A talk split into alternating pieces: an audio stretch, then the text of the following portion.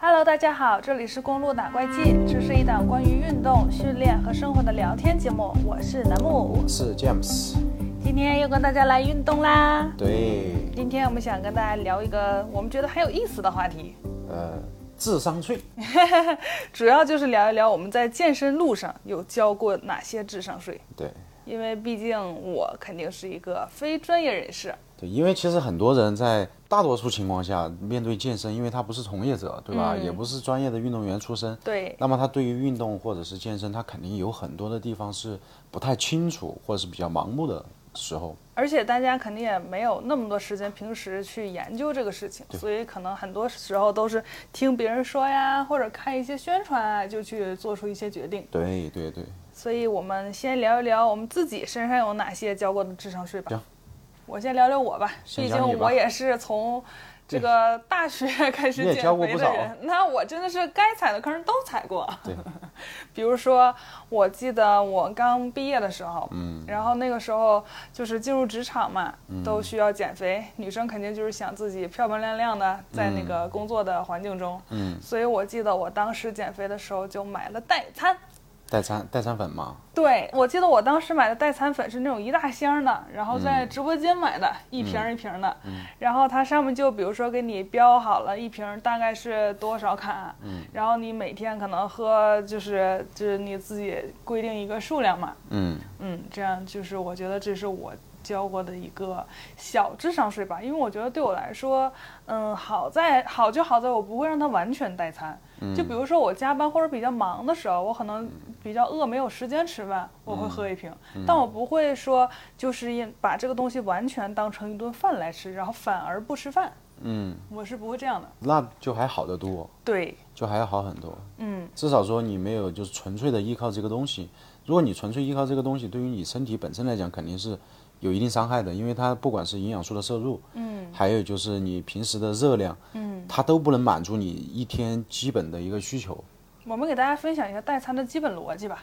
嗯，行，因为其实现在代餐有很多种类，除了嗯我一开始说的，就是我那时候吃的可能就是初代代餐，就是嗯网红产品的那种粉的形式。现在还有一些就是预制菜嘛，给你嗯搭配好的一些直接加热就能吃的这种代餐。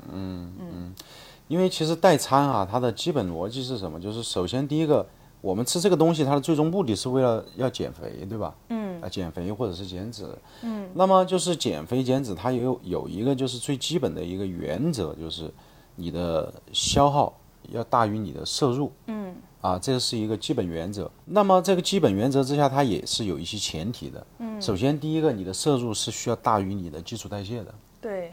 对，这是一个前提，因为如果说呃这个你的摄入小于你的基础代谢了，那么也就是说你这些热量的摄入，它连你基本的一天的生活都满足不了。维持活着。对你只能说维持活着，并且如果说你长期的你的饮食热量低于你的基础代谢，而而且会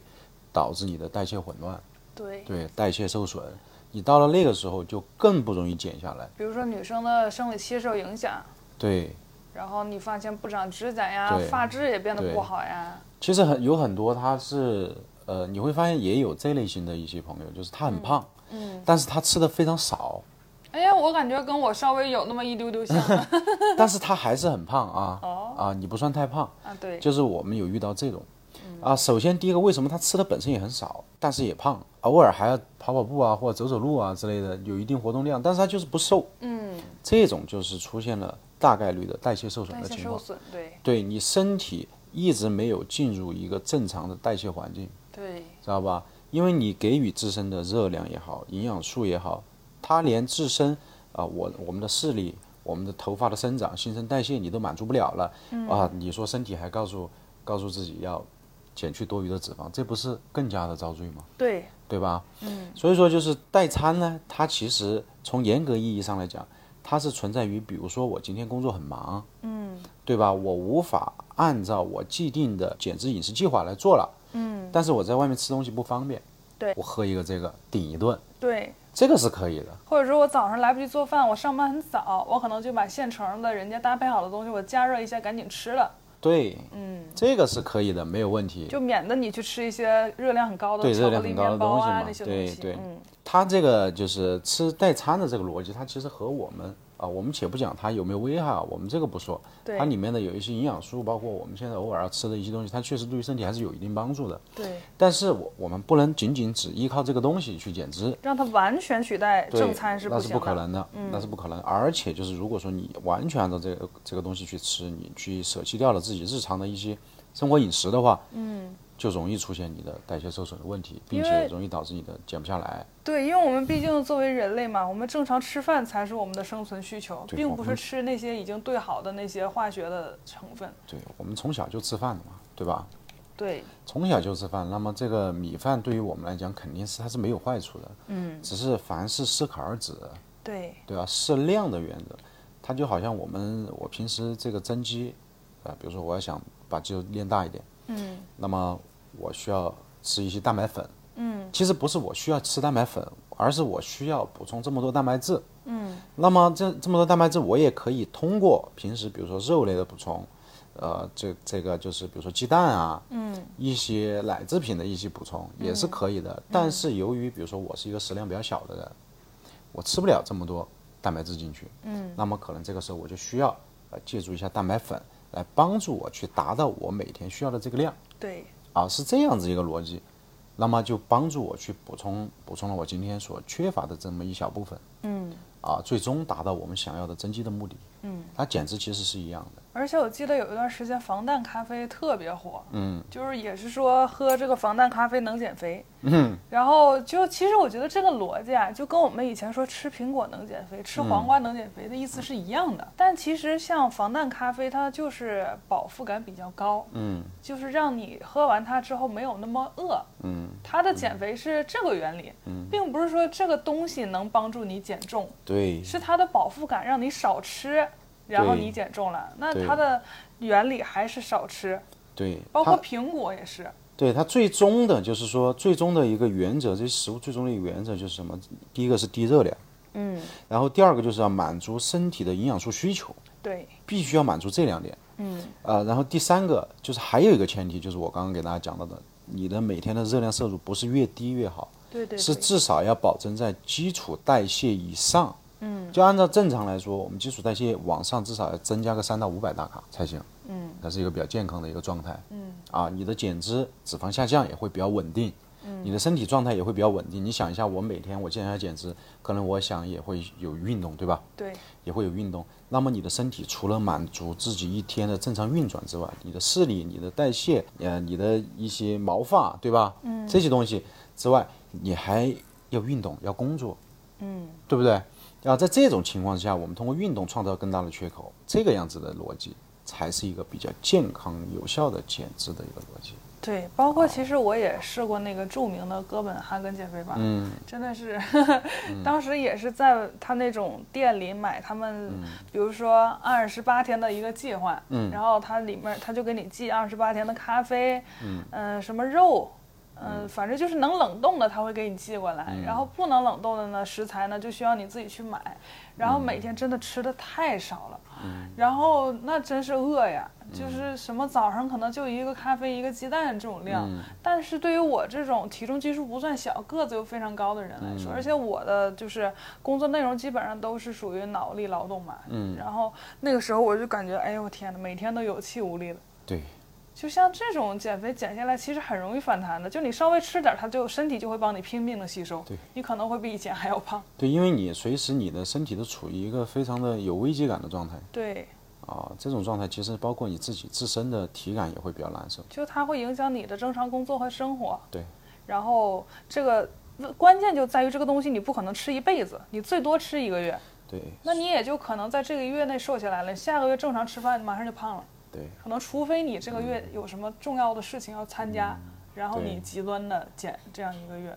而且就是作为我们的大众减脂或者是运动人群来讲啊，嗯，就是我不太推荐大家去采取各种所谓的很高效的减肥的方式去做，嗯，因为这种就有很多的减肥的方式，它是可以用，但是它不见得适合我们普通人，嗯，知道吧？包括我在备赛的时候，我也会用一些碳水循环的方式去减脂，因为我有足够大的肌肉基础和训练基础，它能够将这种减脂饮食的方式和规划做到一个最大的一个效果，我的身体是能够承受的。对，主要就是因为你平时也训练，不是突然就变成这样的，对所以你的身体其实有一个接受的过程了，啊对只是说用这个方式给它压榨到极限。对对对，而且这种前提还是我想要把体脂做得很低很低去比赛的前提下，对，我才会这样子去做。嗯，不然的话，我也不会这样子去做，因为这种方式它会让你的这个自身的感觉很不好。我记得我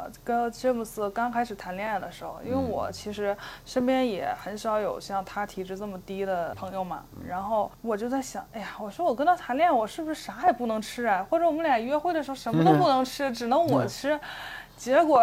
就确实人家是吃饭是很正常的，只是说可能会吃减少那些特别油炸或者特别油的东西，它对和普通人正常的饮食是一样的。是一样的，并没有大家想的那样，哎，我今天只能吃嗯对西餐啊，只能吃鸡胸肉沙拉。啊不会。对，对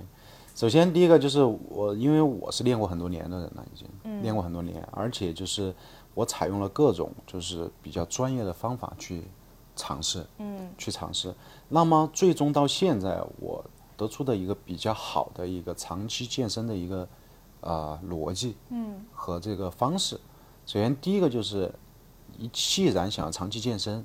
或者是保持一个好一点的体型，对吧？对首先第一个，你先要解决的是正确的运动方式，对，这个是第一个。然后第二，你的饮食不要过度的去压榨，就是你正常，如果你是一个体型还 OK，就是不是特别胖的这种啊、类型，你先正常吃。因为你正常吃，才能保持有体力和能力去完成更好的运动和训练。嗯，好，在这种情况下，如果说你的运动能力也不错，你运动动作也学得不错了，很好了，嗯，这个时候反过来再去做一些相关更高级一点的饮食计划和更高要求的饮食计划，嗯，这个时候你得到的效果会大不相同。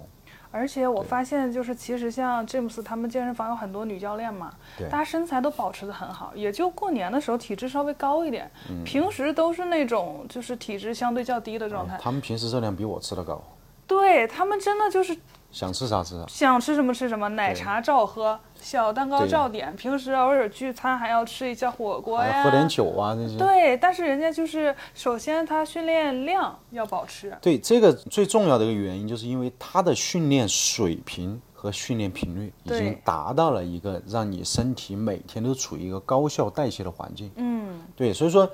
哪怕你吃蛋糕，偶尔喝喝个奶茶，晚嗯上吃个夜宵、都没有太大问题，就是你的体重起伏不会非常不大，会很大。就是保持在一个差不多的范围内。这段时间我想降一降体脂，嗯，略微调整一下，减少一点我平时额外的热量摄入对就可以了。对就可以了。嗯，对，这就是一个比较让你很舒适的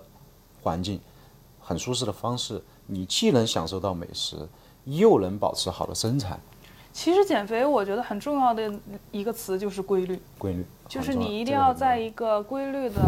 嗯、呃饮食状态和对一个规律的运动状态。最怕的就是你哎，今天心血来潮，现在去跑一圈儿，明对天又懒得动了，想着减肥太难了，来两杯奶茶吧对。完事儿后天你可能又想着，不行，我还是要动啊。就是你一直在这种摇摇摆摆，一会儿突然在那儿运动，一会儿又嗯一下躺平好长时间，这种是最难瘦下来的。然后你想，哎，好像我也运动了，为什么我也不瘦啊？那我觉得运动没有用。嗯，这确个实应该是很多人减肥就是卡在这个地方，确实是。而且不要想一个月就能瘦下来，除非你，嗯，体重基数比较大。对于我们就是那种，嗯，可能微胖或者说正常体重范围内，想要减到比较，嗯，自己理想的体重的女生或者男生来讲，一个月可能就达不到你想要的效果，至少得三个月起嘛。对，其实运动健身吧，你的规划周期都要相对长一点。对，凡是他没有任，是我认为这么多哈，不管是平时工作做事情，还有什么，没有任何一件事情是你做完之后，它马上就一定会产生很好结果的事情。反而健身是相对来对，说，现身已经很快了。 对你坚持一周，它都能看到一点点变化。对你坚持一个月，它变化会更明显一些。嗯，对，健身已经是很直接的，你付出就有收获，就有有一定收获的一个东西。而且这个，如果你没有收获，一定是你其他方面有点问题，并不是健身的原因。对对对，对要不然你说都有那么多所谓的方法呀，就是产品呐、能解决这个东西的话，那为什么大家都还在运动呢？对说明它才是一个长效的、持久的一个保持体型体态的一个方法。所以说大家在面对就是这么多的一些关于健身也好，还有就是减肥也好的一些产品的时候，嗯，大家在选择的时候，大家一定不能抱着我吃这个东西它能瘦的这样子心态去选择。嗯，你如果说你呃想到自己平时工作比较忙，对吧？工作比较忙，我除了健身之外，可能我没有更多的时间去自己做饭了。那么我其中有个一顿可能就不能去吃到比较理想的食物，嗯，那我可以选择买一些这些东西，嗯，去带带带一顿。对，啊代替一顿，这样是可以的。所以大家在选择的时候，就不要抱着一个我吃它一定会瘦的这样子心态去对。啊。 那说到一些减肥产品，其实我们在视频平台也做过一些奇怪的运动器材的一个小测评。嗯，今天就是想给大家举两个例子吧，然后看看你们有没有踩到这些智商税。嗯，第一个就是开背神器，开背神器，这个我们是有买回家试一下的，就是那种两个连起来的棍子，然后一打开是一个十字形状，啊然后网上的图就是那种把手憋到后面去，然后背就打得很直。啊，嗯，开背神器啊之类的。我我举个例啊，嗯，它其实无外乎就是想解决体态问题，对吧？对，想解决体态问题。嗯，其实体态问题啊，就是大家可以用两个方向去思考。首先，第一个，这个东西我可不可能捆在身上不动？嗯，就可不可能捆在身上我就不拿下来了？不可能。那是不可能的，对吧？拿下来之后，它会不会再回去？嗯，它肯定会再回去，因为为什么？因为人体的体态、骨骼关节的位置啊，特别是肩关节啊、肩胛骨位置啊，嗯，它是由于你的肌肉它的紧张程度不同，嗯，它的这个前后的力量的这个呃不同，嗯，导致了你在自然情况之下它的收缩程度和舒展程度不一致，嗯，所导致了我们，比如说举个例，我的胸大肌特别紧张，但是我的这个背部的斜方肌、菱形肌啊之类的啊，就是背背阔中间的，就肩胛骨中间那那一条啊，这之类的，它比较松弛，嗯，无力，久坐导致的，那么就会出现前面这根橡皮筋它很紧，嗯，拉得紧，后面呢又特别松，有点容易驼背。你你想象一下，对吧？对，会不会就是把你的肩膀往前拉，嗯，然后又把你的背部，背部又没有力量去拽回去，嗯，那它肯定就会最终导致体态问题。那么，比如说我选择什么开背神器，它是否能够帮我们达到，比如说提升我们的肩胛骨的灵活度，帮助我们提升菱形肌的一些肌肌肉力量、斜方肌肌肉力量，它达不到这个效果。是的，它达不到，它只能说让我们感觉到在物理情况下把它掰回来，强行矫正。就跟那个这个这个小树苗在在长大的时候，大家给它塑个塑个造型 儿是一样的。但是我们现在是一个成年人的状态，嗯，你的骨骼关节它是无法去大幅度改变的，嗯，它能够改变的是去调整我们的肌肉松紧程度，嗯，去训练我们的肌肉，让它回归到一个比较正常和平衡的一种肌力状态，嗯，这个时候你的体态才会得到改善，是的，才会得到改善，对。你光靠那种一次性的给你掰正是不可能的。不行，对，而这且肯定其是不实行像 James 刚才在举例的时候，大家应该也比较清楚，就比嗯如说是导致你呃身体有一点驼背啊，或者这种的原理是什么？那大家嗯对在选择这种产品的时候，也会考虑它是不是从根本上在帮你解决问题，对还是说它只是卖一个噱头，刚好你有这个问题，你好像它在帮你解决，实际上对它解决不了。他感觉就是从物理上好像我把你的肩背拉过来了，对，我是经常这样子拉，它就回来了，它反而有可能还会出现问题。它不是这样子的，对，而且因因为这这样子的东西，它有些它并没有经过临临床的测评，对，就是说我这样子的体态是否是正确的一个体态？嗯人体的起数它是有一个正常生理曲度的，对我不能随时要求和强制让它去到一个直立的状态，直立的状态是不正确的。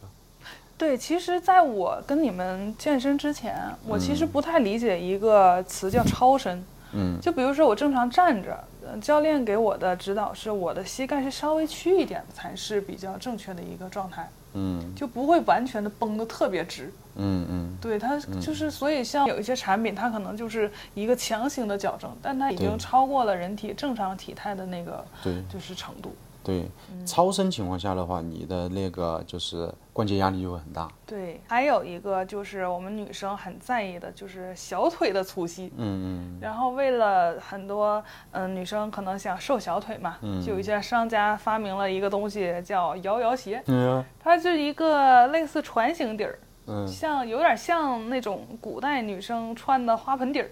一样，然后你踩上去它其实是不稳的，就是你要前后前后的那样摇它，嗯，然后这个是就是它的宣传就是能瘦小腿，它其实它我看看过那个鞋子啊，因为我们测评过嘛。啊。对，然后它其实它的根本的，它这个产品呈现它的根本的原理是在于，你穿这个鞋可以前后这个脚掌可以前后移动，嗯然后从而去训练到你的小腿，嗯对吧？然后这个又回到一个问题，就是女生担心，比如说我练胳膊，把我胳膊练粗了，嗯，那为什么练小腿就不会把小腿练 粗？这个问题对不对？对，所以说就是它它是只是能让你小腿参与运动，嗯但是它不能瘦你的小腿。嗯嗯，一切关于身体各个部位它是否要能瘦，它第一个它取决于两个维度，第一个你的体脂是否够低，嗯你如果体脂够低，那么你相应部位的这个脂肪就会变少，嗯就会变少，这是第一个。第二种就是你如果局部的筋膜特别紧张，哦它就会导致你看上去这个肉它很很硬，哦它很硬，它会出现这种情况。那么有一些，比如说我们说的什么肌肉型小腿啊，就是有一部分它就是属于筋膜很紧张，穿高跟鞋穿的很多，长期它这个小腿肌肉它都是收缩在一起的，绷起来，它都是收缩在一起的，嗯知道吧？所以说它就会导致你的这个这个局部的筋膜紧张，看上去是特别硬的一种状态，嗯知道吧？这种情况下，我们更优先的应该是考虑去做筋膜的松解，嗯啊，你找一个比如说呃那个泡沫轴，嗯，或者是一些硬的东西去按压你的小腿，嗯啊，去让你比较紧张的地方它的筋膜得以放松，刺激对神经放松筋膜对。啊得以放松，这样子都比这个效果更好。所以说，如果大家是因为体质比较高显得小腿粗的话，那我们应该去要减脂。肥，对。对，减脂减肥，那如果你是肌肉型的小腿粗的话，那你要其去实放松放你的肌松肉。嗯对，这个是最重要的。所以所以说就是我们呃很多的小伙伴他因为毕竟没有接触过这个嘛，对吧？嗯所以说他在选择这个东西的时候，其实他是比较盲目的嗯啊、他是就被广告所侵入的一些非正确理念，嗯，呃，侵入了一些非正非正确理念对。啊。还有一个也算是智商税吧，但是这个不是我踩的，是我看到很多人在说。嗯但是我不知道现在还有没有人在这样做了啊？嗯就是跑步的时候，为了增加消耗，他裹上那个，也不能说增加消耗，他为了出汗，嗯他就裹着保鲜膜跑步。嗯，以前我记得还有人在健身房这么弄。 嗯，这个东西，呃，裹着保保鲜膜跑步，它就是我我从我的感官来讲啊，嗯就我觉得也是，大家对于这个减脂这个逻辑，它可能有点问题啊。嗯可能大家觉得出汗越多，它就是会减的越多，或者消耗越大。嗯其实不是这样子，出汗最重，人体出汗最重要的目的是为了调节体温，对，它需要让你的身体的体温恒定在一个范围内，嗯你才不会出问题。对，你体温过高不行，体温过低也不行。嗯，所以说人体才会有出现自我调节体温这样子一种能力。嗯人体有这种功能的时候，它需要通过一定手段去降温，那么出汗就是降温的一个手段。嗯那么我们脂肪代谢，它通过我们运动、汗水的排泄，它是只是其中的一个方面，但是真正让脂肪代谢，其实更多的是通过呼吸出来的。哦，知道吧？最终脂肪啊、呃分解成最后的二氧化碳，给我们吐出来了。啊，吐出来神奇，对，吐出来了。所以说就是你出汗量少的，你达到同样的训练量，它同样能够去减肥。不是对说你出汗越多，我减的越多，嗯知道吧？所以说最终我们脂肪代谢最最终形成的产物就是二氧化碳，还有一定的水分。嗯对，但是水我们身体出汗，它调节的更多的是身体的体温，嗯，它不并不代表我出汗出的多，我今天就瘦得多，或者是热量缺口就大，嗯，知道吧？有些人，比如说像像我自己，我也是一个挺爱出汗的人，我吃饭都出老多汗了。那这个时候，你能代表我吃这顿饭，我就消耗的比别人 多吗？而且不能出代表这汗个马问上题就要喝水啊，对吧？对那马上你出了那点汗对都，就是平衡回去对，了。这是身体调节体温的一种机制啊。对，所以说，大家就是不必要去把自己裹起来，裹起来你会很难受，你的毛孔也不能呼吸，你的身体就是你抑制了它一个正常体温调节的这样子一种手段和方式了。好容易中暑哦。对你身体容易出现问题的。对，嗯包括我们在以前的节目里多次提到过的，我们不提倡穿那个暴汗服。对我觉得暴汗服它可能也是这个逻辑。对对，然后还有一个我交过的智商税，就是我去上了一些不负责私教的课。嗯，这个吧，我觉得一开始是因为我那个时候也是刚开始工作的时候减肥嘛，然后就选择了去健身房，然后那个健身房就推荐我去上私教嘛，他说我自己也不会练。然后他就给我推荐了一个私教，哎呀，当时那个私教，其实我因为当时我也还比较小嘛，就嗯不太懂得拒绝。其实我当时第一个反应就是我的私教怎么胖胖的一个小女孩儿，嗯因为在我的观念里，如果你自己都减不下来肥的话，你教我减肥，我其实是不太信任的。嗯但是我当时脸皮又薄，我想着那你就带我练吧，嗯果然就是没练出什么效果。嗯，然后而且我那个时候也没什么钱，私教课可能也买了有三千块钱的私教课，可嗯能也就上了十节吧。然后我还没上完那个课，因为我实在是不想跟着他上了，我觉得没有效果。嗯然后，嗯，上课的时候他还总和我聊天，嗯，然后他还总放我水。 就是比如说，我说哎呀有点累，他说那咱不做了，就属于这种。嗯我觉得就是说说实话，对我来说可能不太负责任，因为嗯我也不是那种完全做不了的那种，我就是觉得啊有点累不做了。嗯我觉得一个专业的教练他其实能看出来你的极限在哪里，嗯而不是你口头上说哎呀我不想做了，就撒个娇，完了他就说那咱换一个。嗯我觉得那我能练出啥呢？嗯，对？吧？我觉得这个是我踩过的一个比较嗯大大额度吧，相对嗯来说的一个智商税。就在选择教练的时候吧，就是你需要和他沟通一下，嗯、然后就是首先第一个得负责，对，然后第二就是你要听他讲，前期跟你沟通的时候，他的帮助你去达到你训练目的的逻辑是什么样子的，嗯是不是一个比较 OK、比较正常的？不能说你一来我我说我想减十公斤或二十公斤，其实你的目标是一个不科学的目标，嗯，对吧？他就跟你说没问题，姐，对吧？这种肯定就不行。对，肯定就不行。就是说，就是包括我们自己也是一样的，就是客户他的现实情况，我们要帮他分析，嗯对吧？然后第二，我们也不能去做出兑现不了的承诺。对呀、那么科学程度下能够满足的东西，我们会帮助你更大限度的去帮助你达到这个目标，嗯对吧？那么但是我们不会做出一些无脑的承诺，对，对吧？你说你一个月减十公斤，那么你现在的运动条件、你现在的运动频率、你现在的饮食方式达不到啊，对呀、就算有吧别人能达到，那也不是你。对，达不到啊，对，达不到，对，就是就是这个。然后第二个就是，我觉得就是大家在自己训练的时候，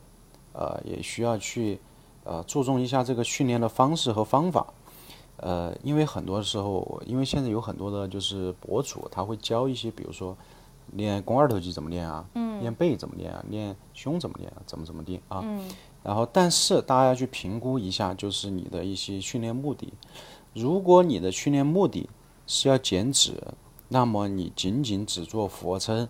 只做这个，比如说下拉、练背、这些动作，它的效率是比较低的。对，因为首先第一个就是，你看练得很好的这些大佬，他在减脂的时候怎么练的原因是什么？因为我其实练的也还可以，啊，包括我自己，我这样练的原因是在于，首先第一个，我要保证肌肉量不丢失的情况之之下，嗯，保证我的体质和形体变得更加的呃完美，然后刻度变得更深，嗯，然后我要呃，我这种肌肉量才能满足我在减脂过程当中的训练强度。嗯如果说你的俯卧撑就是只能做个十个，都做不起了，嗯，对吧？你这种训练水平的话，那就不适合单纯只做这样子的分化训练。对，啊、我们更多的普通大众健身爱好者，在更多的情况之下，你应该做一些复合训练。嗯，比如说举例就是三分钟，就是一些间歇训练，或者是五分钟的间歇训练。嗯，我五分钟里面可以准备个两个、三个、四个，乃至五个动作都可以。嗯，五分钟完成一轮，然后休息个两分钟，嗯，或者三分钟，再来继续。啊，你需要把你的单位时间里面的训练的密度提高，是的，训练密度提高，那么这个时候你的减脂效率会更高一点，因为为什么？因为你做一次动作的肌肉参与度不会像我们肌肉多的人这么高，对，对你的消耗那自然而然也不会这么高，所以说你需要用高密度的训练动作和训练次数去弥补这样子的问题。就比如说我练一次背，可能就消耗个二百卡对，James 练一次背消耗六百卡，对那我我还会想，为什么我不瘦啊？他怎么还越来越瘦啊？对其实就是这个原因，就是这个原因我没有他训练的效率高。对，我的肌肉更多，对，然后我的肌肉更多，我的本身长期训练之后，我的训练的感觉也更好。而且你的代谢也要更高。，对神经敏感程度也会更高一些。嗯，对，所以说就是大家在训练的时候，还有就是呃选择教练的时候，也可以和他沟通一下，通过什么方式帮他减，帮我减，对吧？对，啊，然后的话就是因为这样子的方式的话，更适合于满足自己的训练目的吧。嗯，啊，而且如果教练给你制定了计划，你一定要去执行它。对，就要比如执说行教练说，哎，你一周要来上三节，然后你的饮食要怎么控制，平时你嗯要再怎么做有氧，你才能达到这个效果。你不能说在饮食上我放点水，我训练嗯量我再少一点，我有氧嘛少做十分钟，你还想达到这个效果，那就很难了，嗯嗯嗯，对吧？这个东对西就不是说你不按照计划走，你还想达到这个效果。对对对，嗯所以说，如果你去制定了计划的话，你要去尽可能的执行它。对然后或者我们制定计划的时候，就不要把自己逼那么严。你逼那么严的话，如果就是又实现不了，其实自己也很不舒服，可能会导致自己就不想练了，对总觉得坚持不下来。对其实这也是一个循序渐进的过程。当你觉得练得有点上瘾的时候，对这个时候就比较好了。对，首先就是你你不要给自己太大难度，就是在在加入这个东西的时候，嗯不要给自己太大难度，就是先首先逐步的让自己去接受它嗯啊，然后再慢慢的去提高一些难度嗯，啊，去标准，呃，去让自己获得更好的效果是的。啊。而且如果你觉得你的健身教练没有那么负责的话，就像当年的我一样，其实你可以大胆的去跟这个健身房沟通，去换一个跟你更加适配的教练，然后让他带着你去运动。因为我觉得其实对运动这件人这件事来说，请一个就是跟你比较嗯适合的一个教练，他会带你在运动的路上走得更舒服一些。对，对，这个很重要。属于师傅领进门，修行靠个人嘛。对，嗯如果你都不爱上他的课，导致你甚至不想来上课，一个是浪费钱，另一个是你也达不到运动效果了，对，这个就有点得不偿失。对你确就实跟是他们沟通就可以了。对，就是花了钱你得去，